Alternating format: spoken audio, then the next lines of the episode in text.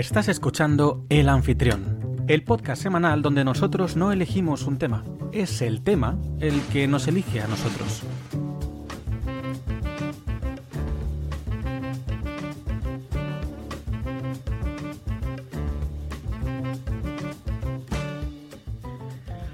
Mi nombre es Rubén Gómez Amaya y soy quien te acompañará durante la próxima hora para que descubras conmigo qué sorpresas nos esperan hoy. Quinta temporada, episodio número 3. Si has llegado hasta aquí probablemente haya sido porque ya nos conocías o porque te has equivocado. Sea cual sea la respuesta, eso sí, tienes suerte de escucharnos. Por si no lo sabes, puedes encontrarnos en plataformas como Podimo, Spotify, Apple Podcasts, Google Podcasts, iBooks o Amazon Music, entre otros. Hoy tengo conmigo al plantel completo. Patricia González, subdirectora del programa y experta en quejas y reclamaciones. Jorge Pérez, editor y nuestro analista geek de confianza. Alejandro Rufus, nuestro community manager y cinéfilo empedernido. Equipo, bienvenidos. ¿Cómo estáis? He vuelto perras. perras. Para quien no lo esté viendo, se lo esté escuchando, Patricia señala así, nos saca un perrito maravilloso rosa y un tanto ladrador, un poco desagradable a veces, pero por lo demás todo bien. Poco mordedor. Poco mordedor, eso es verdad. Muy ladrador, poco mordedor. Al ser ladrador. sí. Bueno, Rufus y Jorge, ¿cómo estáis vosotros? Porque Patricia está como una perra. Pues yo bien, yo bien aquí. Que en verdad, hoy tendría que haber fallado yo para que hiciéramos luego en el cuarto los cuatro juntos, porque siempre estaba fallando alguien. Bueno, pero... bah, no pasa nada. Así mejor, porque es que luego nunca estamos juntos. Y al final es como, bueno, pero hoy falta no sé quién, falta no sé cuánto. Obviamente a veces, pues si queréis descansar o pasa cualquier cosa, pues descansaremos, pero... Si no, no. Nah, qué bonito, todo reunido así. Claro. También os digo que debido a que cuando falta uno no sé quién, cuando falta otro no sé cuánto, y sois más de hablar que yo qué sé, luego me decís a mí que yo hablo mucho, pero la verdad es que hoy venimos con muchísimos temas y los temas los tenéis vosotros, no yo. Viene Bueno, cargadito, Rufus tampoco. Porque se los quita, pero. Pero Rufus aún es tímido y todavía Sí, no se atreve a traer en exceso. Yo soy, soy una persona muy tímida e introvertida. De todas maneras, Sí. Rubén, Rubén no trae tema, pero habla en todos, ¿eh? Tú no te vayas a. No, no, no se vaya a quedar el corto. Hombre, porque me parece que es más interesante tener una conversación que monólogos. Que curiosamente cuando yo hablo, como no os atrevéis a interrumpirme, pues es un monólogo. Pero es por culpa vuestra, no es mía. Yo... Por supuesto. Por supuesto. Vale. Será eso, será eso. Pues como va acabando la musiquita, vamos a ir directamente a la primera sección que son las recomendaciones, ¿vale? Así que nada, con esto dicho, vamos a ello directamente. Empieza Jorge. Pues yo, yo traigo dos recomendaciones. He seguido con mis documentales eh, Sabía yo, de sabía yo. Netflix. Sabía yo. Eh, traigo dos. Eh, uno es el destripador de Yorkshire, que es uno que habla de, el- es, digamos, e- ese criminal de Inglaterra que dicen que se basaron, se basó mucho en, en Jack el Destripador y que me gustó mucho el documental porque tiene ciertos eh, mensajes feministas por el tema de que mataba a prostitutas, no sé qué, no sé cuántos, y lo que hacía la policía para investigar y tal. Entonces está bastante interesante en ese punto, porque sí le han dado en algunos episodios eh, protagonismo a periodistas y demás femeninas para dar ese punto de vista. Y lo otro Eh, es... Un documental, perdona, un documental bonito, agradable, ligero para toda la familia, ¿verdad? Sí, sí, sobre, sobre todo para toda la familia. Jorge tiene unas digestiones y unos sueños. Sí. A Jorge es que le gustan los unicornios, arcoíris, Claro, pastelitos. Sí, sigue, sigue. Además, me, me encanta lo colores de. saturados. Me encanta lo de, Documentales. de fulanito de tal que se inspiró en Jack. O sea, es que, es que ya hay inspiración. debe haber un foro de psicópatas y asesinos. De Sí, plan sí, de, o sea, es más de la rama de este. Lo, patrocina Mr. Wonderful, el documental. Ay, Sí, Mr. sí. Wonderful. Bueno, va. Ese es el mayor psicópata de todos. Va, sigue. La verdad es que sí. Y el otro es eh, las cintas de Jeffrey Dahmer. También un documental sobre el criminal de Je- Jeffrey Dahmer. Eh, este no, no equivocarse con una serie que salió el año pasado, creo, de Van Sí. Peters, que, que es el mismo asesino. Lo que pasa es que aquí es eh, la psicóloga que lo, eh, que lo analizó para el tema de cuando estaban en, llevándole a juicio y demás. Y sale literalmente su voz, son las cintas que se grabaron y demás, dicho por profesionales cómo pensaba, cómo actuaba y un poco metiéndose en la mente del, del psicópata. Vale. Eh, ya está, ¿verdad? Tú no tienes más. Sí, ya está. Muy bien, pues Patri, vamos a tus cuatro recomendaciones, ¿no? Son cuatro. Hmm, Vale. Dale. Em, vi la de Elemental. Sé que la ha visto Jorge. Eh, no sé si los demás la, la habéis No. visto ya. ¿Sigues Aún sin no. verla? Es que la vida, Patricia, ya os contaré fuera del programa porque he tenido Vale, una semana un tanto... Em, bueno, em, no te voy a hacer spoiler, pero básicamente eh, me dice mi hermana, me ha parecido un poco lenta porque eh, se centran como mucho en la historia de amor. Y yo, bueno, vale, la veo, me pongo a verla, minuto uno, minuto uno de la película. Y yo, eh, Natalia, tía, no va, o sea, va de una historia de amor, pero no va de una historia de amor. O sea, mm, ¿no te has dado cuenta de, que la temática, o sea, la protagonista es ella por la situación que tiene? Y se queda así mi hermana y me dice, pues la verdad que no me percato de eso. Y yo, "Hola, hello, o sea, es que está muy bien. O sea, está muy bien. Cuando la vea Rubén lo vas a entender. Está muy bien encuadrado. Habla, eh, habla del tema de la migración y de la segunda generación de las, de las eh, criaturitas mm, que han tenido papás y mamás eh, extranjeros viviendo en un país en el que lo reconocen como suyo. Ese es el, el- el marco de la película. ¿Hay una historia de amor? Sí, pero está súper bien retratado luego todo lo demás. No, o sea, no entendí nada. Y mi hermana, en plan de, se me ha hecho un poco lenta porque se centra mucho en la historia de amor. Y yo, hello, my darling, ¿tú qué película has visto?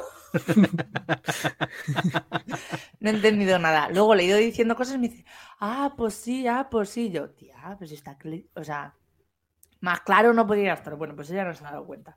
Así que mis dieces también me vi, eh, me hizo mucha gracia porque vi que te habías visto también luego a posteriori el docu, o sea, el docuserie que han hecho sobre cómo se hizo. Eh, Sí. También me lo vi luego porque quería saber todo esto, el, el cotilleo. eh, y efectivamente es que su creador es coreano. Y eh, cuenta ahí un poco la, la historia y tal. En fin, a mí me ha gustado mucho. Eh, y además está, está, me parece que está bastante bien plasmado lo que es esa infancia, cuando vienes de, eres de aquí, pero vienes de fuera, o te ven como de fuera. Eh, vi también, eh, pues, me he hartado a ver películas, eh, he instruido a Luis en el mundo de la comedia romántica de los 90 y de los 80. Eh, no ha podido ser porque hay muchas películas que me ha sido imposible ver y desde aquí hago un llamamiento, por favor, las plataformas, ¿qué hacéis con vuestra vida, por favor? O sea, basta. Primero que pongan Batman la serie animada y luego ya las comedias románticas, Patricia. No hay prisa para las comedias románticas. No está, no he conseguido ver Y sí para la, de la de em, el club de las primeras esposas. No, no hay manera de ver la boda Esa de es mi, buenísima. de mi mejor amigo. No hay manera. La tengo que ver en pirata y mal. No quiero ver, quiero consumirla, quiero pagar por ello. Bueno, en fin. Em, La cara de Rufus es un poema. he, hecho un ba- he hecho un batiburrillo. El caso es que. recomiendo- Venga, sigue, Eh, Patricia, que vamos a ser títulos. Recomiendo eh, muy fuertemente eh, Armas eh, de Mujer. La he vuelto a ver. Eh, y es que es un peliculón. Es un peliculón. Es que es increíble. Eh, coincidimos, coincidimos al final en que el trato que se le hace a Sigu- al personaje de Sigourney Weaver eh, mm, no es el más acertado mm, al final de la película, pero bueno, es un peliculón, ¿vale? Y lo voy a subir a mis historias y a mi feedback de, ¿cómo se llame eso? Mi feed del Instagram. Tu Porque es que fofi. es- Eso, fan. al Tu feed, feed. al feed. Al eso. feed. No, vale, vale, vale. Muy bien, el fofit. Detalles, detalles fan, curiosos, detalles curiosos de la película. Aunque la protagonista eh, es Melanie Griffin, eh, el, el que sale en el cartel como buena película rancia de los 90, de lo- bueno, finales de los 90, 89, Harrison Ford. eh, es eh, Harrison Ford, con las dos mujeres y el skyline de Manhattan debajo, en plan de él con las dos chicas y la ciudad a sus pies. Y el primero que aparece en el cast, eh, cuando mm, Es Harrison Ford. los- es Harrison Ford también, digo, manda cojones, pero bueno.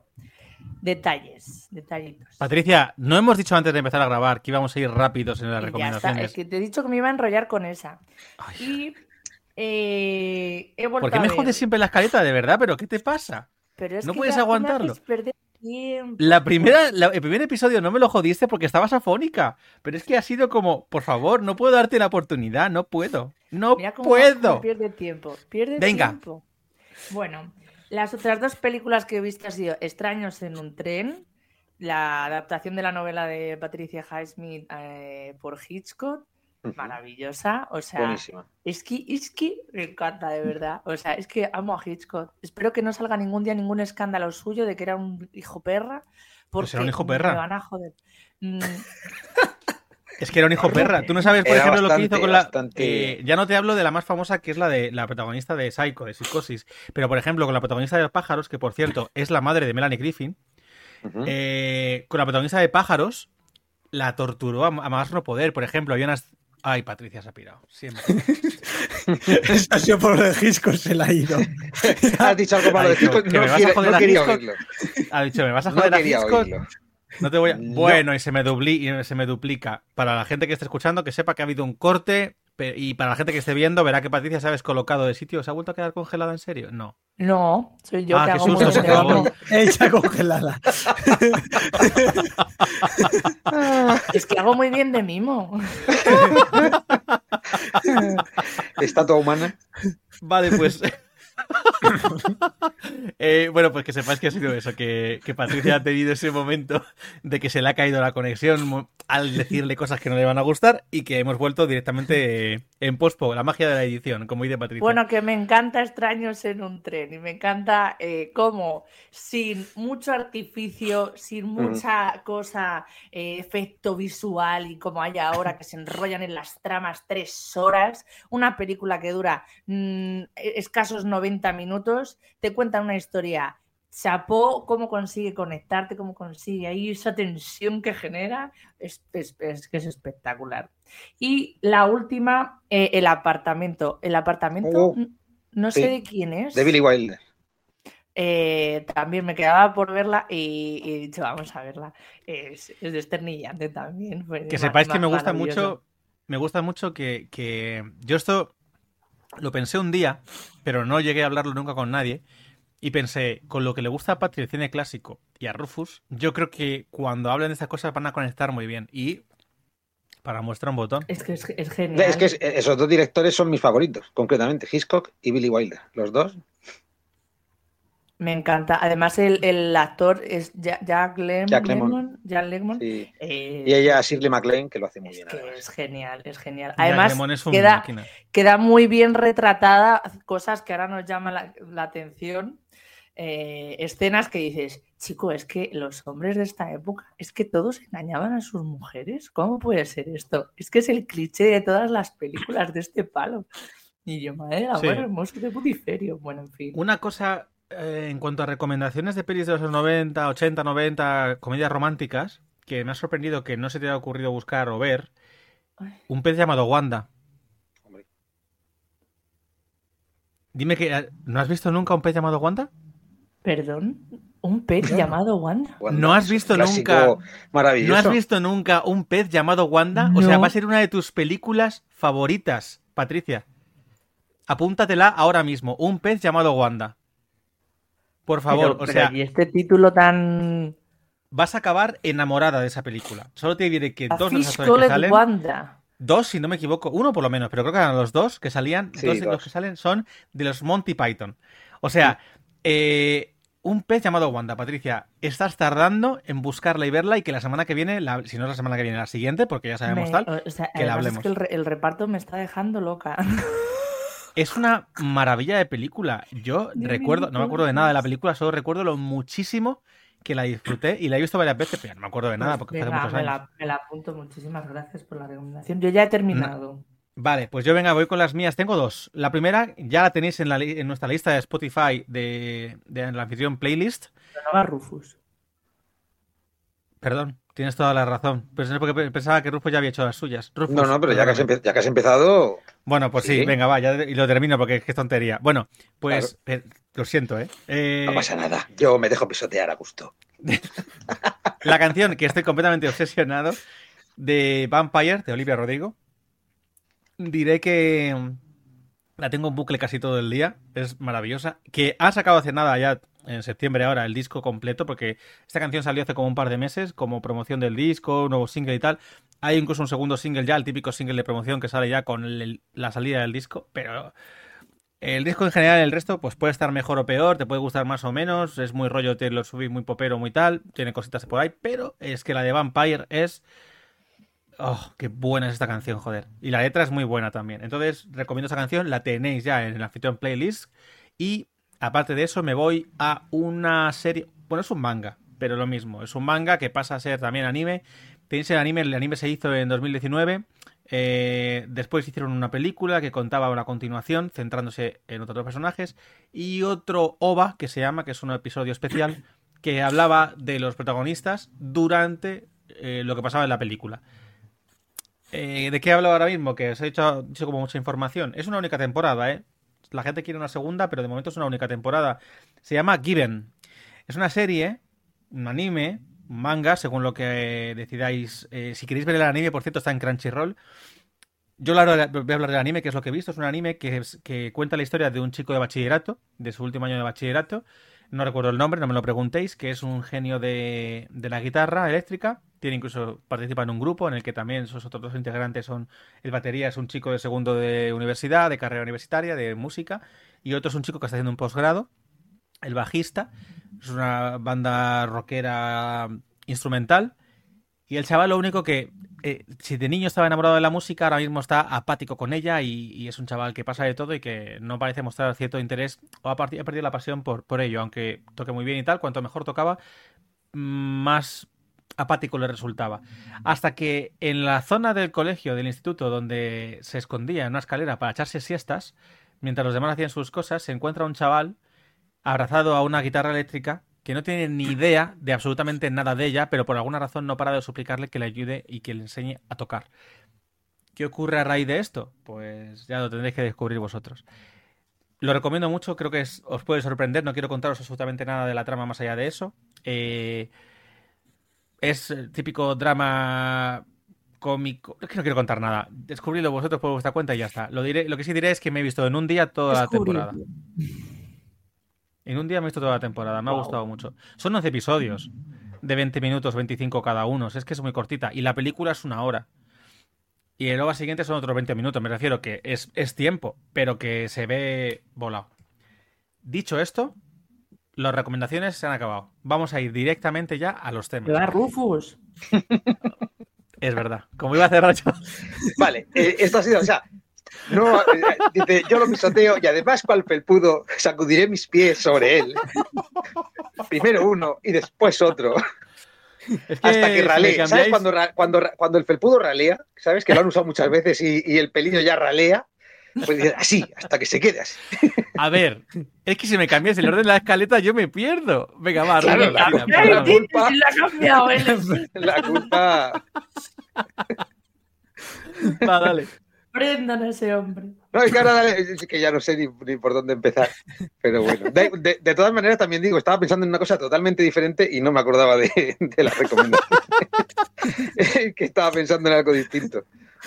Porque nunca suelo grabarme vídeos ni he venido aquí con las gafas y estaba pensando en una cosa que, bueno, ya si hay tiempo luego lo cuento. Pero eh, mi primera recomendación es un libro eh, que se titula, lo tengo apuntado porque es muy largo y me dejo partes del título. El, el libro es Una ciudad entera bañada en sangre humana.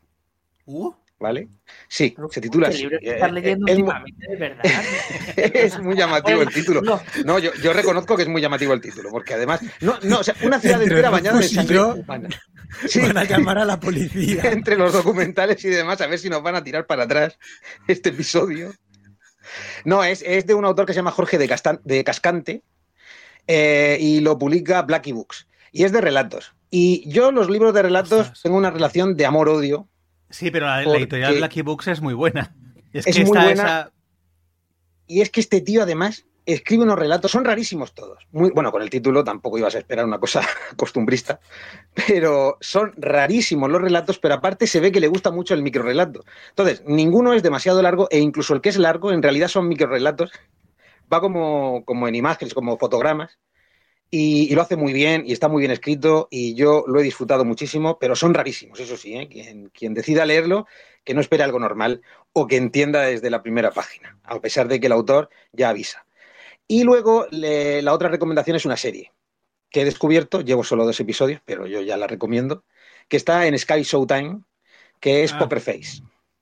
Poker Face, que es Le tengo ganas, ¿eh? A esa serie. pues es maravillosa. Yo mm, eh, empecé a verla sobre todo porque me dijeron que era eh, el mismo director, que es Ryan Johnson, creo, el, Sí. el director Ryan Johnson, pues eh, dijo que era un pequeño homenaje también a series como Colombo.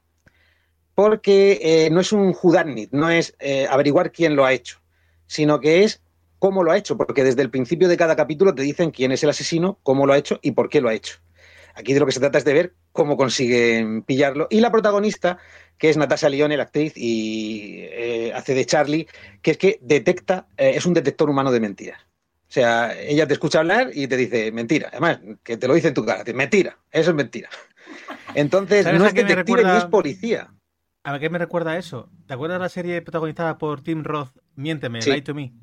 Sí. Eh, es solo eso lo que me recuerda. Pero bueno, Pues yo soy muy fan de la lo que aquellos, pues mira, aquellos, eh, me acuerdo que en aquella serie utilizaban ordenadores, cámaras, eran expertos en ver la nada. Esta lo hace simplemente escuchándote hablar, sin más.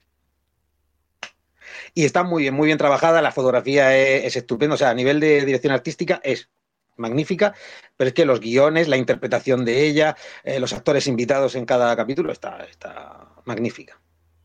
Pues claro, quien no conozca quién es la, la actriz, Natasha Lyonne, aparte de ser una de las coprotagonistas, era secundaria hasta que cogió más importancia en Orange is the New Black, también es la protagonista absoluta de la serie Muñeca Rusa, que tiene dos temporadas y es muy buena. Mm. Así que para ubicarla ya. Pues esa es Natasha Lyonne y yo tengo muchas ganas, pero también por Ryan Johnson, que soy muy fan de él. Ahora sí, ¿no? Ya hemos terminado. Vale, ya no me, ya no me como a nadie, no salto a nadie. Vale, de acuerdo, disculpadme, de verdad. Venga, va, vámonos directamente con los temas. Empieza. Patricia. Patricia, vas a hablarnos del yo. feedback, ¿no? Mm, Feedback, que ya he adelantado, porque una cosa era lo del apunte elemental. Decir que estoy muy de acuerdo con Rufus con lo del tema del polvo en las casas después del verano. O sea, real como la vida misma. ¿Qué mierda pasa? O sea, porque yo además, mi, mi madre me, me dijo el truco de dejar unos cuenquitos con agua para que el polvo vaya todo al agua. Da igual, da igual. Le suda, el polvo ve el cuenco y se ríe en tu cara. O sea, da igual. Em, quiero que me expliquéis fuera de antena qué es hacer un Patricia, desgraciado.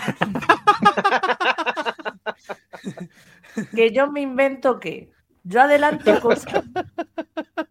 Cosas que todavía no están escritas. Yo me adelanto a los tiempos. Soy Patricia es una visionaria, claro que sí, claro que sí. No, no, sí. No, es- Solo no es quería que discutible. quedara claro. Visionaria. Vale. Y por último, eh, estabais hablando de la noticia del alcohol que me llamó mucho la atención eh, eh, y, me parece súper normal que no hayan encontrado a gente astemia. Lo que pasa que yo de pronto me acordé de que yo sí, yo sí conozco a un par de personas que son eh, abstemias en plan de que no, no beben una puñetera gota de alcohol y luego conozco a otra gente que bebemos poco cuando salimos por ahí. Es verdad que yo llego a mi pueblo y descarrilo, también es verdad. Sí. Pero es que el ambiente, ¿sabes? Es que no hay nada más que hacer. Entonces es un problema. Es lo que hablaba yo el Pero- otro día, que es un rollo social muy potente. Sí. Mm, En mi vida, en mi vida diaria yo tiendo a beber más bien poco. De hecho, mm, me puedo tirar dos, tres semanas tranquilamente sin, sin beber. Pero quería corregiros un dato, y es que beber no es un vicio caro. Es más caro ser sano. ¿Habéis visto el precio que tienen el zumo de naranja? O sea, el otro día me Justo cobraron 3 Bien. euros. 3 euros. En mi pueblo, una copa cuesta 6. Y me cobraron 3 euros por un zumo de piña de 33 centilitros.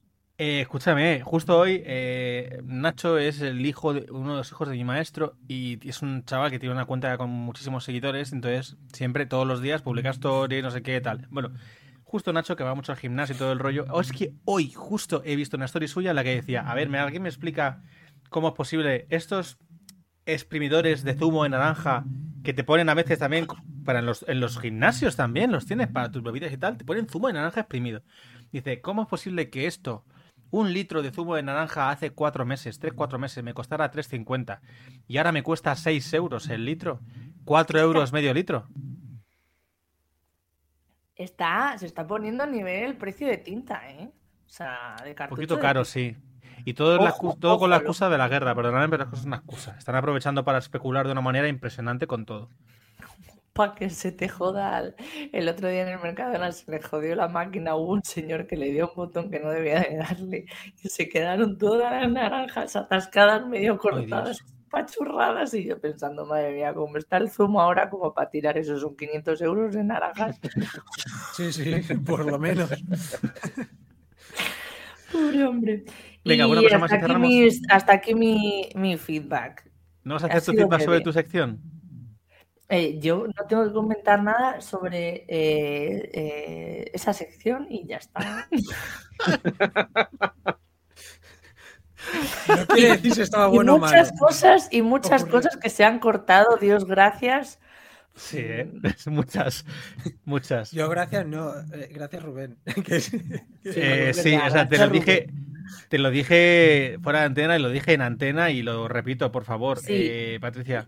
Y desde aquí, desde aquí hago un llamamiento, necesito una aplicación para recortar vídeos, por favor. Vale, Para bueno, hacer cortitos, porque claro, yo sé cortar de adelante y de atrás, pero no de- del medio. vale, Necesito venga, una vámonos. aplicación para eso. Patricia, voy a pasar el tema, porque si no, no llegamos, que llevamos media hora de Sí. programa. Empiezo yo. Voy a hacer simplemente primero una mención, una mención y luego entro en mi tema real, que mi tema es una historia que os va a flipar, por no decir otra cosa. Eh, otra historia, por cierto, de la tienda. Igual que la semana pasada traje la de la señora de la banquera y todo eso, ¿vale? Cuidado, de verdad. Antes de nada, sí, es que eso es muy fuerte. Antes de nada, vengo a hacer la mención del Brava Madrid, que no pudimos ir, Patricia. No pudimos ir al Festival del Brava Madrid, después de las entradas, después de los abonos, después de todo, porque la vida nos pisoteó, nos pasó por encima, como yo hago con Rufus, pues la vida lo hizo con nosotros. Y no nos dejó, nos- no pudimos hacerlo y lo único que hacíamos era ver imágenes por nuestra cuenta, ¿eh? porque lo hemos puesto hoy en común, eh, en Instagram, los vídeos, las stories, la gente bailando, la música, los artistas que Qué aparecieron. conciertazo de Belén Aguilera, de verdad. Ay, por favor. Yo, yo, yo, la verdad es que estaba en rebeldía por, por dentro. Pero bueno, desde aquí, descanse en paz, Brava Madrid para nosotros. Hala. Dicho esto, continuemos. Ahora sí, vengo a mi tema real. Mi tema real de hoy. Eh, Vale. Voy a contaros una historia. Hoy iba justo a, recoger material, así que yo estaba ya para salir de casa cuando de repente a las nueve y media, que es cuando entramos en el trabajo y demás. eh, por cierto, Rufus, silenciate porfa porque se cuela el sonido como el otro día. Eh, gracias. El otro día, cuando estábamos en. Eh, jope, no me sale la palabra ahora. El otro día no, que ya me he mezclado. Hoy, cuando iba a salir de trabajar a las nueve y media de la mañana, así es que esta historia es de hoy. Por cierto, todo lo que voy a contaros hoy es de hoy. Ha pasado hoy todo esto que os voy a decir ahora. A las nueve y media de la mañana, cuando abrimos la tienda, me llama mi madre. Que para quien no lo sepa, por si alguien no lo sabe, yo trabajo con mi madre en un negocio familiar. eh, y cuando nos turnamos para abrir, nos turnamos para cerrar, bla, bla, bla. Es un negocio de barrio en el que vendemos repuestos de electrodomésticos. No diré más datos, que luego es como Patricia, que decimos demasiadas cosas. Entonces, que luego no sabes salir. efectivamente, ¿qué ocurre? Que mi madre me llama a las nueve y media de la mañana, me dice, ella fue al pueblo el viernes pasado, entonces no vino a trabajar y estuve yo solo. Y, y bien, todo bien, no hubo ningún tipo de altercado, ni de problema, ni de percance con nadie. Me llama y me pregunta, oye Rubén, ¿tú tuviste alguna movida con alguien el viernes en el trabajo? Digo, no, no que yo recuerde, vaya, que yo creo que fue tranquilo. Además, te fui contando un poco todo para que estuvieras al día y tal. Dice, es que nos han echado pegamento en las cerraduras. Y no podemos entrar al trabajo. What? Solo como dato, así como paréntesis, os diré que mi madre ha conseguido. Yo tenía que, repito, ir a por recoger un material y luego ir a la tienda. Yo he llegado a las once y cuarto y a las once y diez ha conseguido entrar mi madre. eh, desde las nueve y media de la mañana. El cerrajero ha venido a eso a las once y media pasadas, 12 menos 20. Pero mi tío y tal, con, con aceite, con no sé qué, con tal, con un soplete. Porque, bueno, no era silicona, es que era pegamento de contacto, tipo los tite. Y ha, ha jodido, de las 13 cerraduras que tenemos, había una que nunca ponemos porque no se puede echar porque está fastidiada, entonces dos, las dos buenas, las dos han echado pegamento. Y entonces no podíamos entrar. Y claro, encima hemos tenido mucho jaleo porque según hemos entrado se ha acumulado todo lo de gente que llamaba, nosotros devolviendo llama- llamadas, haciendo no sé qué, pero yo me he puesto en modo detective. Nosotros tenemos, porque ya pagamos nuestra comisión y nuestra tasa, tenemos una cámara de videovigilancia, la típica, el típico cartel incluso Sí. puesto para tal. Y eso hemos hecho. Eh, me he puesto a mirar, claro, os- de- yo- desde que yo cerré a las, que realmente me fui a las 3 el viernes, a las 3 de la tarde hasta hoy a las 9 y media de la mañana, todo el fin de semana revisando, a ver qué revisaba yo, a ver cuándo encontraba algo, cuándo tal, porque teníamos que ver si encontrábamos algo. Y nosotros dándole vueltas, ¿quién cojones podría haber hecho esto, no? Porque eso es obviamente un cliente enfadado que viene a tocar los cojones y a arruinarnos y a jodernos y a, tocarnos los huevos. Bueno, pues lo he averiguado. Cuando ya me pongo a investigar y de repente digo, bueno, voy a mirar solamente las madrugadas.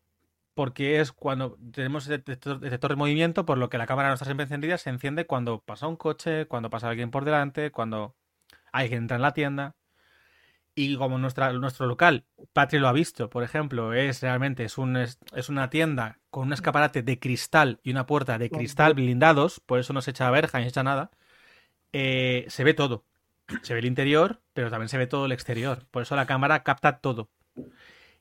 Y efectivamente, eh, he conseguido averiguar que el vier la madrugada del viernes al sábado, a las Ajá. 3 de la madrugada, a las 3 menos 10 de la madrugada, aparece en la grabación un señor que se acerca, mira a su alrededor primero, así echa un vistazo alrededor de la calle, cuando comprueba que no hay nadie, se le ve cómo empieza a echar y a manipular y echar el pegamento en las dos cerraduras, incluso revisa y repasa y de repente se pira.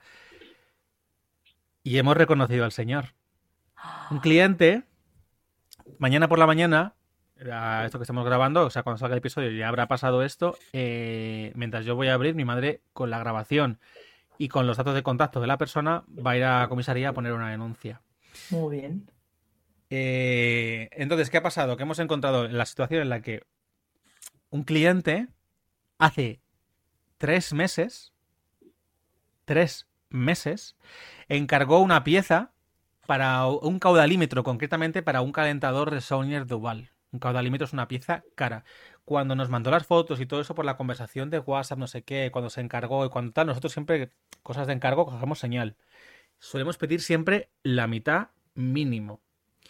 A este hombre le, explicamos que el caudalímetro era una pieza cara, que venía de Barcelona, que costaba 80 euros, pero que si no podía esperar una semana, porque era al final un- una caldera, un calentador, sería con pedidos urgentes 10 euros más. Y él dijo que vale. A todo esto vino a dejar la señal y solo nos dejó 30 euros. De 90, que era en total pieza más portes. Urgentes. La pieza vino al día siguiente. ¿Vale? La pieza vino tal cual al día siguiente. Y cuando viene, le avisamos de que ya está aquí y viene a por ella, nos dice que no, que no era eso, que ha comprobado que era una membrana, que ya no lo quiere, que, que le devolvamos los 30 euros de señal. A lo que nosotros, pues le explicamos que no. Un tío cubano enormemente grande, por cierto, de uno me- un metro noventa. Por eso sí también fácil de reconocer. Pero un tío de sus 50 y muchos años, 60, cubano, enormemente grande. Y, y el tío empezó a amenazarnos, empezó a decir de todo, nos llamó mentirosos, no sé qué, empezó a a llamar a mi madre cosas muy feas y en las que yo me enfadé mucho. Y al final el tío se piró, amenazándonos y, ah, y diciendo que, que la pagaríamos y que no sé qué, no sé cuánto. Eso era un viernes. Nosotros pensamos a ver cómo hacía algo en el tal, llegó el lunes, no pasó nada. Y tres meses después, La venganza se sirve en un plato sin, frío. sin saber él que estaba siendo grabado, obviamente, pensando que no podríamos localizarle, ni saber, ni pensar siquiera que había sido él, pues nos ha hecho esta jugada. Lo que nosotros hemos hecho de vuelta, aparte de mañana ir a poner la denuncia, es coger, porque tenemos los datos de los clientes precisamente por las consultas, y como nos comunicamos con él por WhatsApp, pues he cogido, le he mandado el fragmento en el que sale su cara y la grabación de cómo nos pone el pegamento, y le he dicho, eh, mañana, ahora mismo, bueno, pues ahora mismo vamos a ir a la comisaría a poner una denuncia. Espero que te haya merecido la pena, que tengas un buen día. Así que nada, chicos, ya os contaré si esto evoluciona. Madre mía, la gente se complica la existencia de una manera y sobre todo tres meses ahí rumiando. Eso es de mala Wow. persona, ¿eh? Cuando encima la pieza, sí, la, culpa era todo suya, ¿eh? Porque él se equivocó, encargó lo que salió de los cojones, luego tal, y luego nos quiso. Ni siquiera teníamos la pieza pagada, porque repito, no estaba, no estaba pagado.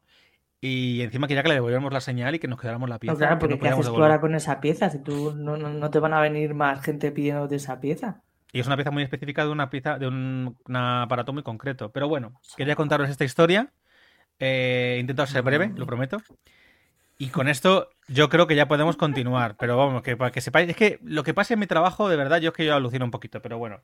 Jorge, vamos a por tu primer tema. Aquí yo con 4.000 temas, recomendaciones y de todo.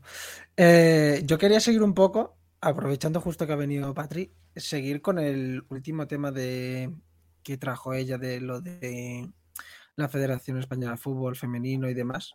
Que no sé si sabéis que eh, convocaron a las jugadoras que no querían ser convocadas y se ha montado un pifostio porque es ilegal que no jueguen eh, después de ser convocadas, a pesar de haber dicho que no, a Jenny Hermoso que quería, digamos, ser, eh, digam- bueno, no ser convocada, simplemente que eh, dijeron que no la habían convocado para protegerla, eh, incluso ella hizo un comunicado de protegerme de qué, y se está montando un pifostio otra vez, solo que ahora como no hay una prueba tan física, tan visual como fue lo de Rubiales, pues también se está montando ahí una, una tocha, por ejemplo, están diciendo de sustituir a la entrenadora porque, perdón, porque salieron eh, imágenes de que había estado aplaudiendo a Rubiales en su discurso. Monse no Tomé sé qué, eh, era la segunda. Monse Tomé era la segunda de Vidal. Y de hecho, Vidal fue quien la upó, quien la llevó ahí, quien la eligió, la propuso a ella que trabajara con él. Cuando pasó lo del, lo del el, el escándalo de las 15 jugadoras que fueron expulsadas porque ellas tal, Monse Tomé ni en ningún momento se pronunció a favor de ellas, sino a favor de Jorge Vidal cuando se estaban denunciando eh, problemas parecidos justamente con el entrenador y demás.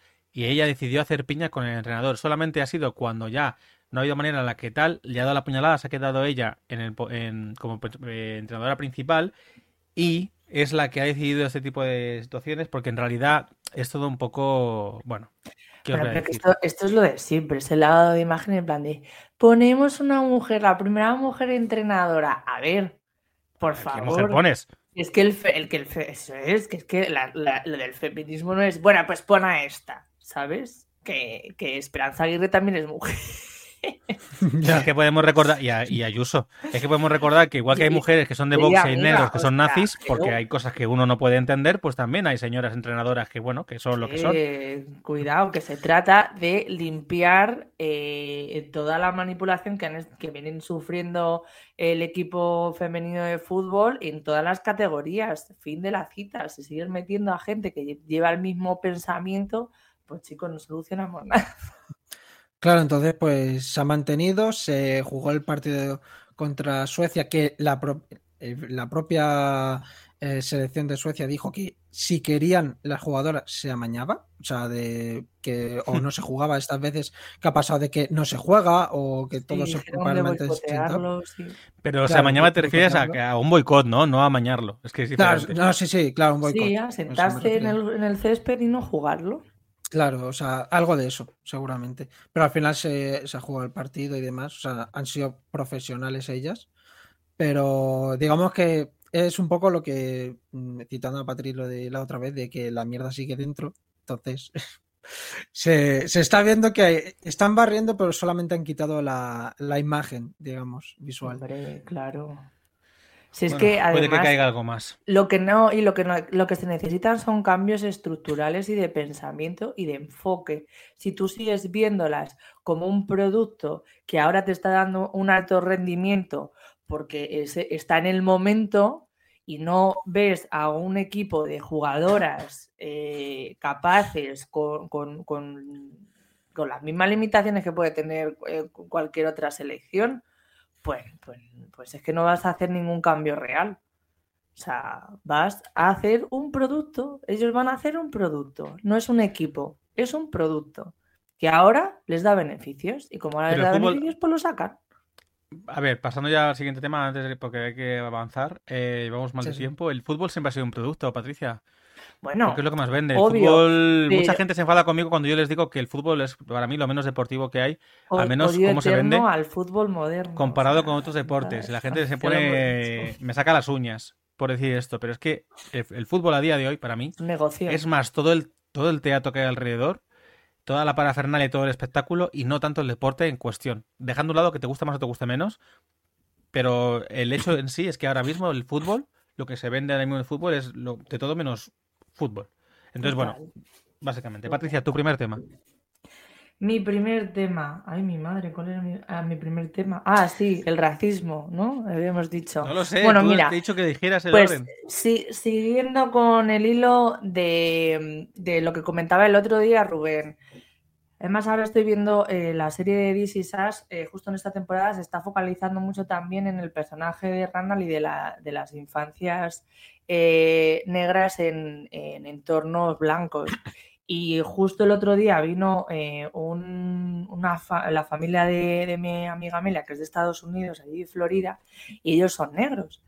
Y, y hablando con él de pronto nos decía que bueno, que él no tenía muchos amigos y que le gustaba mucho el, el ambiente que teníamos aquí y el grupete que éramos de colegas y tal, porque eh, y le dijimos que porque no tenía él muchos amigos. Y dice, bueno, es que es un poco raro porque al final es como que estoy yo siempre y mi hermano, ¿no? Son, son los dos. Y claro, indagando va y me suelta que es que al final él se ha desarrollado en un cole de, niños blancos, entonces eh, eh, que, que al final no tiene como esa, ese sentido de pertenencia con ellos por, por- por todo lo que implica eh, desarrollarse así, que bueno, nos contaba ejemplos así como cuando hablan de la esclavitud y cosas así como un poco raras que decías, es que te ponen de ejemplo cuando estás estudiando la esclavitud en, no sé, bueno, como muchas cosas y luego decía que eran cosas que es como una cosa sutil, que es como que todo está bien, pero en realidad no, tú no estás bien, ¿sabes? Eso me pareció como un buen, un buen resumen, ¿no? Y, mm, y ya de- eh, después de esto, luego encima, como que esta semana han salido como mogollón de vídeos de abusos policiales y luego ya el colmo ha sido que a- eh, ayer veo un vídeo en Irlanda de una entrega de medallas. em, Sí, de buah, eso fue muy heavy, ¿eh? Que ni eh, siquiera es reciente, que es de marzo. Bueno, pues, pues, pues mira, peor. o Que es de marzo, pero que ahora se han. No, de marzo, perdón, de marzo del año pasado.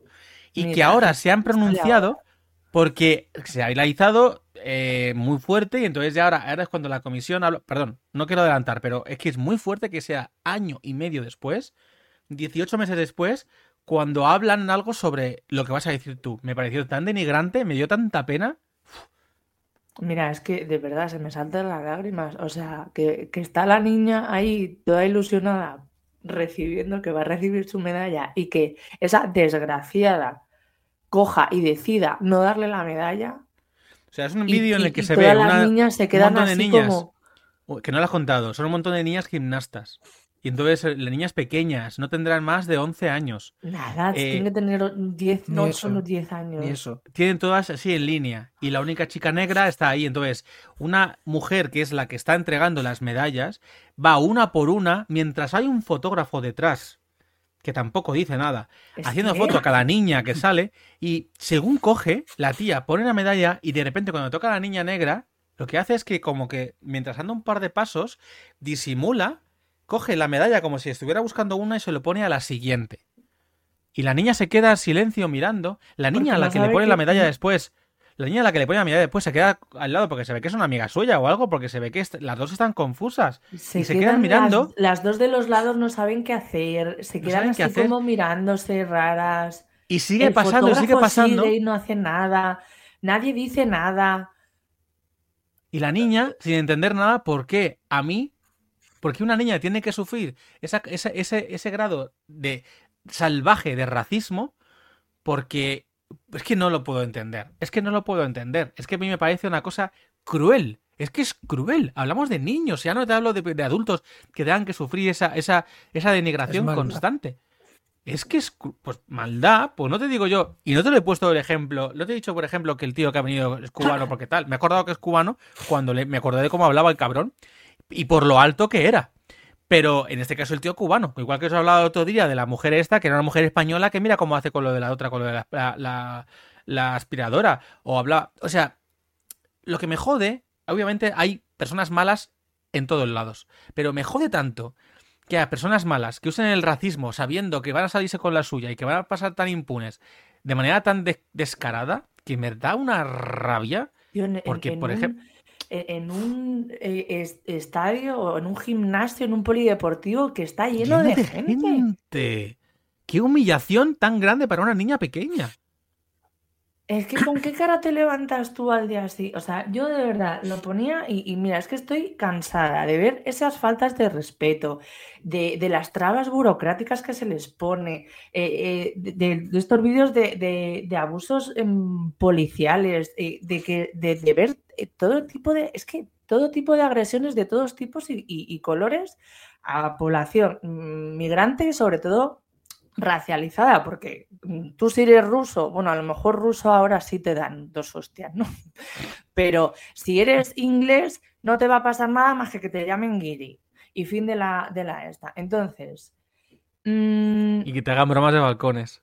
Claro, ento- entonces yo vengo aquí porque siempre están con el tema eh, de que es que son, se forman guetos y son unos endógamos y, y- no, basta ya. Entonces vengo aquí a recomendar un par de cuentas de Instagram eh, porque a lo mejor hay que pararse dos minutos a ver si yo sigo o tengo en mis referentes o en mi círculo diario eh, gente que hable un idioma diferente, que tenga padres de, de fuera, que tenga otras culturas, otra religión, porque igual los endógamos no son ellos. ¿eh? Ojo, cuidado con esto. Entonces, hija de inmigrantes, que es la cuenta de, de Safia El Adami, que, que es igual, eh, antirracista y, y tiene además mogollón de campañas, eh, votar es un privilegio, compra antirracista, etcétera. O sea que si además queréis apoyar ya, de coña.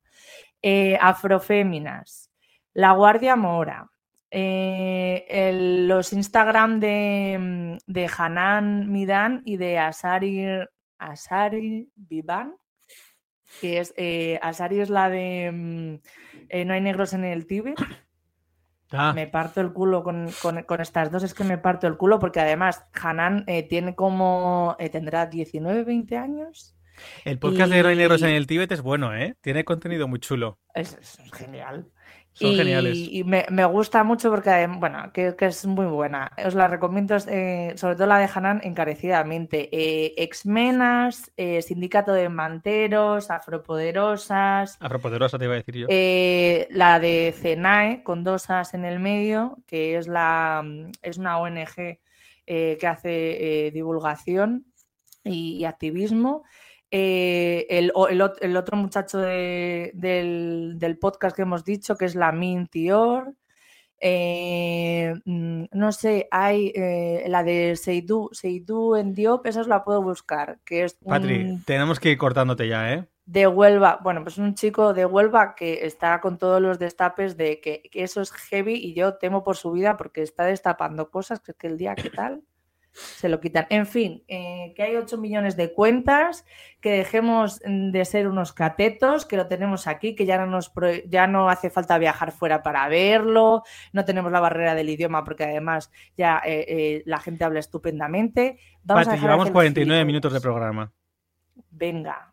Vale, gracias. A todo esto sí os adelantaré y aprovecharé para decir que si no hubiera traído el tema que ha pasado hoy, os habría traído un tema justamente que hablaba de, de muchas cuentas y de cómo se hace todo este rollo de las cuentas ultraderechistas y fascistas, porque no tienen otro nombre, de cómo están manipulando a la peña, sobre todo a la peña joven. Y por qué hay este tipo de, de, de ataques racistas, homófobos, antifeministas tan fuertes a día de hoy, por, por esa corriente de, de personajes que están usando las redes sociales para, para causar, para crear legiones, ¿no?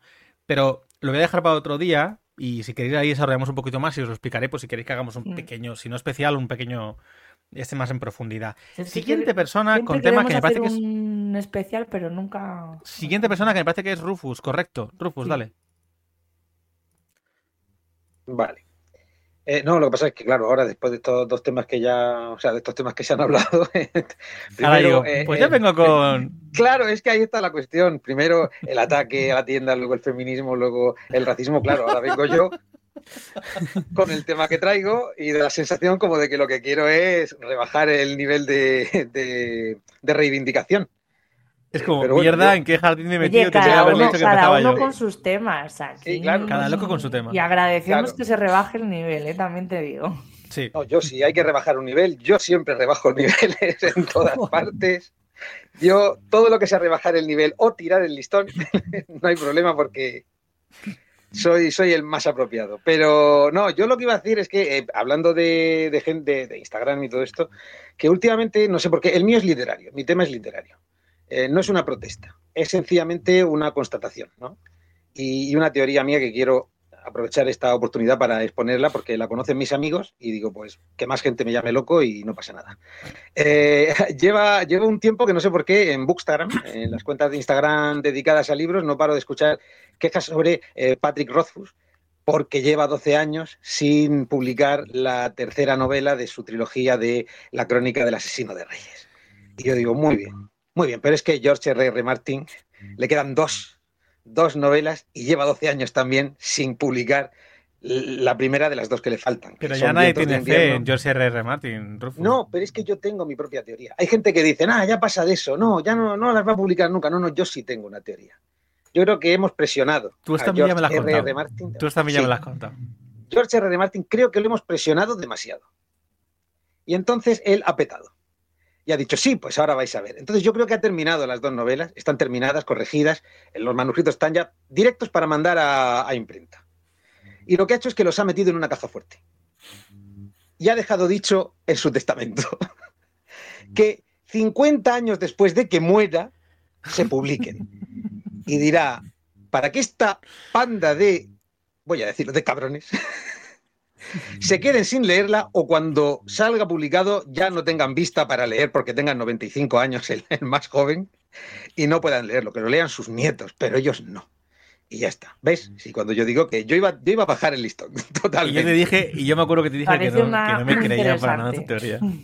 No me es que no, digo que no, que no, que este hombre es que no la y ya está, que está cambiando el final, porque ha visto que la gente le ha paleado y que dice, ahora, ¿cómo cuadro yo todo esto? Aunque lo hayan jodido porque han inventado más de la mitad de las cosas, las líneas generales del final eran esas. Porque lo sabían los Pues yo creo, Está con un tablón de hilos rojos ahí. yo creo que él lo tiene ya todo hecho, pero cogió y les di- dio un final falso y malo a ellos. En plan, yo ya lo tengo Bueno, hecho, también yo me pondré ser. con mis cosas y, y os doy el final porque HBO le estaba diciendo, danos el final porque tenemos que hacer la puta serie, danos el final. Entonces ya cogió y dijo, ¿queréis el final? Toma. Pero es una puta mierda. Bueno, antes de que llegue el final del episodio, que nos queda poco, Jorge, dale caña. Vale, pues yo voy a ir con un tema así cortito. Bien, que porque es, quedan 10 eh, minutos, Sí, sin presión.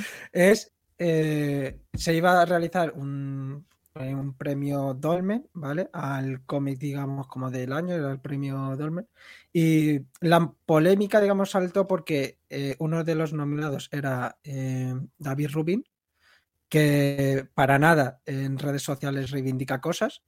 Lo que pasa es que en, en este caso sabe que tiene un altavoz potente, sabe que le escucha mucha gente de- del tema del cómic y demás. Y lo que ha hecho es que eh, ha dicho que no quiere estar nominado al premio, porque ha leído muchos cómics este año, muchos cómics hechos por mujeres, y ninguno está entre los nominados. Entonces ha dicho que él se retira. Y me parece una cosa maravillosa, porque aprovechando que tiene él eh, un nombre, aprovechando que tiene un altavoz, aprovechando que es alguien que no necesita el premio en el sentido de que un premio te, te sube el ego y Te da un caché, te da un caché y un estatus, correcto. Claro. sí. Claro, pero él ya Pero lo esto tiene. te da más Entonces, estatus. Fíjate lo que te digo. Claro, pero si lo, si lo hubiera hecho yo, por ejemplo, eh, a lo mejor dicen, ah, pues una persona ha dicho que no por esto, pero que lo haya dicho esta persona, me parece que ha aprovechado muy bien que tiene un altavoz, sabe que lo tiene y lo ha usado para bien. Que como él decía en el comunicado, porque esto ya me lo pasaste lo leímos en su día, que, que, a ver, él no decide quién, a quién premia y a quién no, él no lo está haciendo para que cambien los, las nominaciones ni para nada, pero él sabe perfectamente que hay mucho nivel en muchos cómics escritos y dibujados por mujeres, que no entiende cómo de todas las nominaciones que hay no hay ni una sola nominación en la que salga representada una mujer en los premios Dolmen y que él no considera que esto sea justo, ni que sea paritario, ni que sea siquiera un reflejo de la sociedad eh, que ni de la calidad del cómic que ha habido este año a nivel nacional y que ha dicho, pues hasta aquí. Yo personalmente eh, no voy a optar a este premio, ni quiero nominación, ni quiero premio, ni quiero reco- reconocimiento, ni quiero nada. Es. Eh, conmigo no contéis, Dolmen, ya está. Dolmen es que, como siempre, Dolmen Editorial es una editorial, Rufus lo sabrá también, eh, que es una editorial muy polémica. Es una editorial que todo el rato tiene historias polémicas detrás, de no pagar a sus autores, de ir reta- eh, eh, de, de retraso con los pagos de tal, de... Da igual cómo, que hablen. Y Dolmen, lo peor de todo es que Dolmen sigue teniendo un montón de derechos, sobre todo de cómics eh, internacionales, extranjeros, que es como cabrones, pero es que, ¿no veis que es una editorial que es el cáncer? Bueno, pues ahí siguen, ahí siguen, pico y pala. Entonces, bueno, ¿qué le vamos a hacer? Eh, Siguiente tema, Jorge, o te dejo que apro- apro- No, no, aproveches? era, era solo eso. Vale, pues entonces yo solo quiero mencionar rápidamente una historia que ha compartido ahí Patricia. Lo siento, pero no me acuerdo el nombre de la cuenta. Peque. Peque, sí. Ahora te, Búscalo te- mientras yo cuento esto. hablando, y ahora la busco. Es una, es una cuenta de una mujer que hablaba justamente de... Yo sé que hay mucha gente que dice que lo de la crianza respetuosa pues eh, no, tiene, no tiene ningún tipo de, de sentido o de... O de Peque, felicidad. peque felicidad o de repercusión real en el futuro, ¿no? Es como realmente funciona lo de la crianza respetuosa, lo de no gritar a tu hijo, lo de intentar crearle en valores, lo de hacer tal. Lo que pasa es que yo, por ejemplo, como si tuviera una bolita en el tiempo, pues eh, todo esto estoy contando la historia, ¿vale? Eh, o bueno, el reel. Como si tuviera una bolita en el tiempo y tal, pues justamente eh, mi hijo cuando hace tres años tenía seis, se subió a una balda en la cocina y se le cayó toda la balda encima, se cayó todo para abajo, rompió un montón de, tarros, rompió un montón de botes, se esparció todo por el suelo, tal. Mi primer impulso fue de enfado, hasta que vi que él tenía todas las, un montón de naranjas, con lo caras que están ahora, un montón de naranjas eh, cortadas a punto para exprimir y él lo único que buscaba era coger el exprimidor para hacernos un zumito y tomárnoslo juntos. Entonces, tras verlo durante un momento, dije, ¿estás bien? ¿Pasa, pasa algo? No te preocupes, ha sido un accidente. Él estaba muy angustiado y tal. No pasa nada, es un accidente. Y lo recogemos juntos y no pasa nada y tal. Tres años después, hoy, contando la historia, ¿no? Hoy, pues me ha pasado lo mismo, en la misma balda, la misma cocina, la misma tal. Me ha pasado a mí. He cogido la esta, se ha caído al suelo, me, he cortado bastante parte del pie, no sé qué, tal. Y yo estaba muy enfadada, muy frustrada conmigo misma, me sentía una tonta, como una niña pequeña. Y ha llegado mi hijo de nueve años y lo primero que me ha dicho es, ma, no pasa nada, solo son botes. Es un accidente. No pasa nada, lo importante es que tú estés bien. Lo importante es que tal. Te ayudo a recogerlo, recogemos juntos en un momento. Entonces, quizá estas cosas al niño se le queda, se le queda grabado, pues como bien decía, y dice yo esto ella, María Montessori, corrígeme si me equivoco, pero pues, lo estoy estudiando de memoria.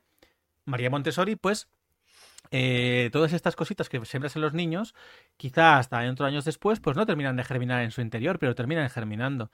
Y es una manera de educar. Quizá no todo el mundo crea en ella, pero desde luego, con eso de la generación de cristal, con eso de que los niños los haces muy débiles, muy tal, pues quizá los haces más empáticos, o quizá los haces menos racistas, como hablábamos antes, o menos, no sé.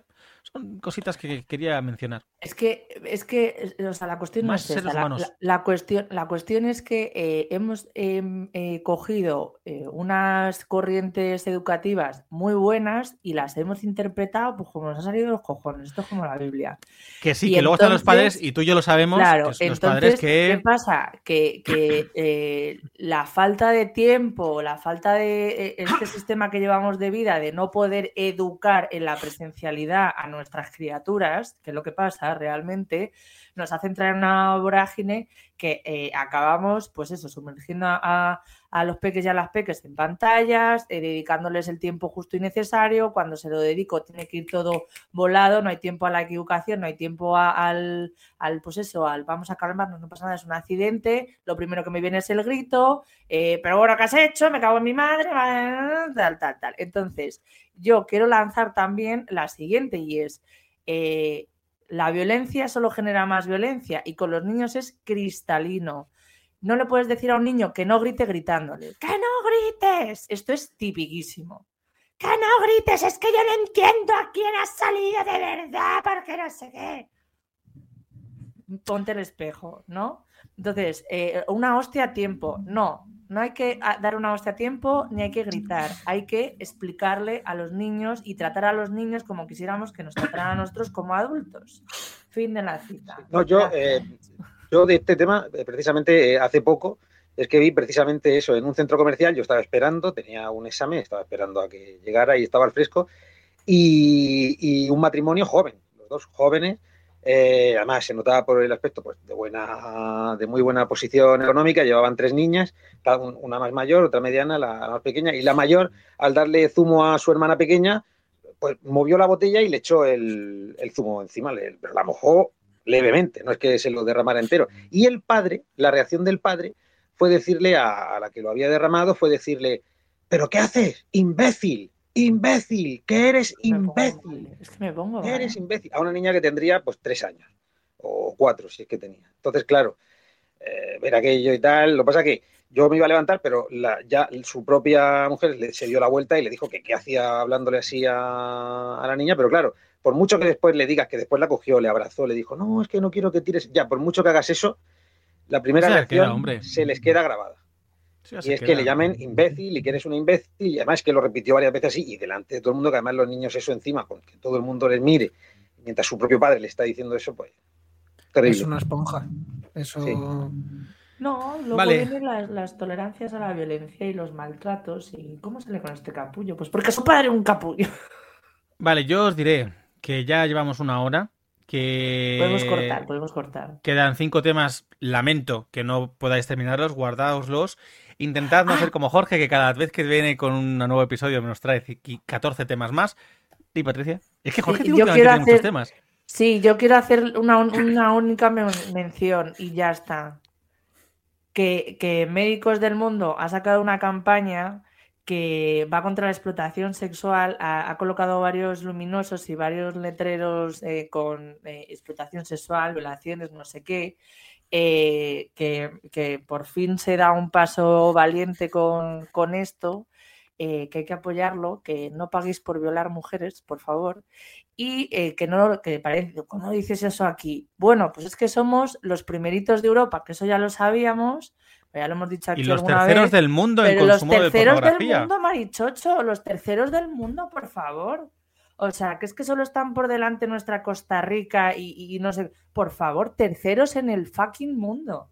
O sea, qué puta vergüenza. Entonces, sí, estamos rodeados de puteros. Así que hay que lanzar este mensaje porque nunca se sabe, macho. vale, bueno.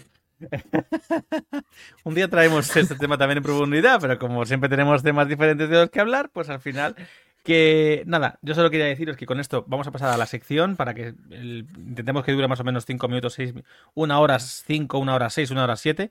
Eh, hoy me toca a mí, mi sección, así que no quiero enrollarme mucho, solo deciros que vamos a hablar un poquito de mi pasión con las artes marciales y vamos a mezclarla con mi pasión por el cine y que comparto con mucha gente de aquí presente, por no decir todos. Así que vamos a comentar, comenzar, disculpadme con la sección, yo sé que vosotros ya la habéis visto ya me habéis comentado, pero para ti, oyente, sí, sí lo recordaré y lo diré que si nos estás escuchando y no lo estás viendo, si bien es cierto que concretamente en mi sección puedes escucharla sin problema, si quieres ver las imágenes que la acompañan, lo puedes ver, por ejemplo, desde Spotify y espero que en un futuro desde alguna otra plataforma que ya mencionaremos. Dicho esto, dentro vídeo. ¿Sabías que Jackie Chan no consiguió triunfar realmente en el cine hasta que interpretó su icónico personaje de luchador borracho en la película el mono borracho en el ojo del tigre. Hoy toca que hablemos de esta maravillosa película conocida internacionalmente como Drunken Master, con fundamento. Por cierto, Esta sección ha sido creada gracias a la colaboración del Templo del Dragón y la Escuela Superior Gudao.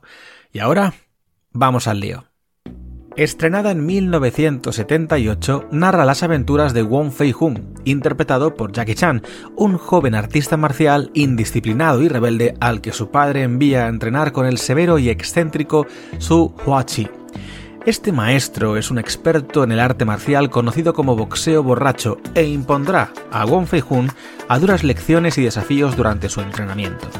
Como curiosidades de la película, fue el primer largometraje donde Jackie Chan combinó espectaculares secuencias de acción con comedia, lo que se convirtió en su distintivo personal y lo catapultó al éxito.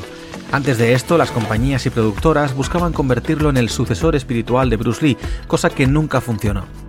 El actor que interpreta al maestro Su Hua Chi es Simon Yuen, quien de hecho era el maestro en la vida real de Jackie Chan desde que este era muy joven. La película presenta la icónica secuencia que puedes ver mientras te cuento esto, en la que Jackie Chan aprende y demuestra las habilidades del boxeo borracho. Esta escena se ha convertido en una de las secuencias de lucha más famosas de la historia del cine de artes marciales. Durante la filmación de algunas de las escenas de acción, Jackie Chan sufrió varias lesiones graves, incluyendo fracturas de huesos. El personaje de Jackie Chan, Wong Fei Hun, está basado en una figura histórica real del mismo nombre, de hecho, es una figura legendaria en la historia de las artes marciales. Pero, a ver, ¿quién es Wong Fei Hung? Wong Fei Hung fue un maestro de artes marciales chino que vivió en el siglo XIX y es ampliamente reconocido por su habilidad en diversas disciplinas de artes marciales, así como por su ética y código moral. Era experto en varias formas de artes marciales chinas, incluyendo su estilo personal, Hung Kar Kung Fu, un estilo que se convirtió en uno de los más conocidos gracias a su influencia. ¿Y lo del boxeo borracho? ¿De verdad existe un estilo de kung fu que se llama así? De hecho, sí es uno de los estilos tradicionales de imitación más famosos gracias precisamente a la película de Jackie Chan. El boxeo borracho es un estilo de artes marciales chinas que imita los movimientos erráticos y desequilibrados de alguien ebrio. Aunque la historia exacta de cómo surgió este estilo es difícil de rastrear debido a su antigüedad, existen varias leyendas y teorías sobre su origen. Una de esas historias cuenta que se originó en el norte de China, posiblemente en la provincia de Henan, donde se encuentran muchas escuelas de artes marciales chinas tradicionales. Según la leyenda, un maestro de artes marciales observó a un borracho que, a pesar de su estado de embriaguez, mostraba una sorprendente agilidad y capacidad para esquivar los golpes de sus oponentes. El maestro, intrigado, comenzó a estudiar e imitar los movimientos del borracho, a medida que refinaba y desarrollaba estos movimientos, creó un estilo de lucha único que imitaba la apariencia y la imprevisibilidad de alguien ebrio. El boxeo borracho se caracteriza por movimientos fluidos, giros, cambios de ritmo y una apariencia errática que confunde a los oponentes. A menudo los practicantes de este estilo hacen movimientos que simulan estar tambaleándose, tamborilear los dedos como si sostuvieran una bebida de licor y realizar movimientos de imitación de una persona ebria.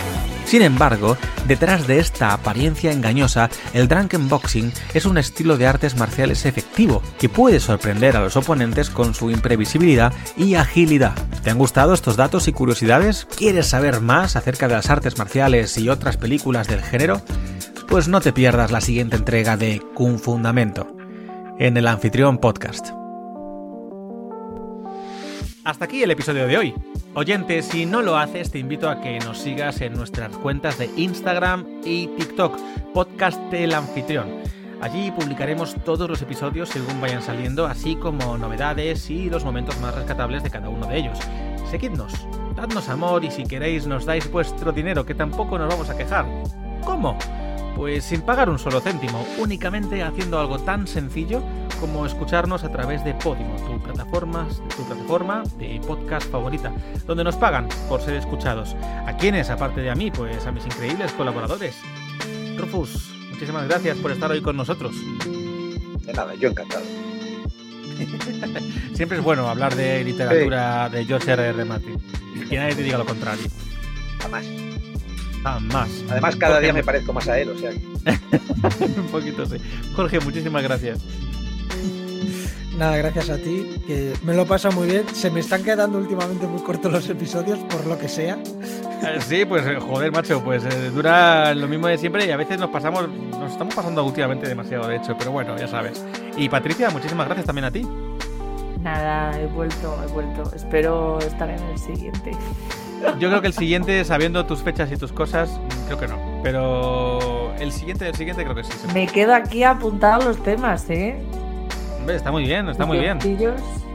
Venga, va. Oyente, muchísimas gracias por dedicarnos tu valioso tiempo durante este rato. Nos vemos la semana que viene en El Anfitrión, porque nosotros no elegimos un tema. Es el tema el que nos elige a nosotros.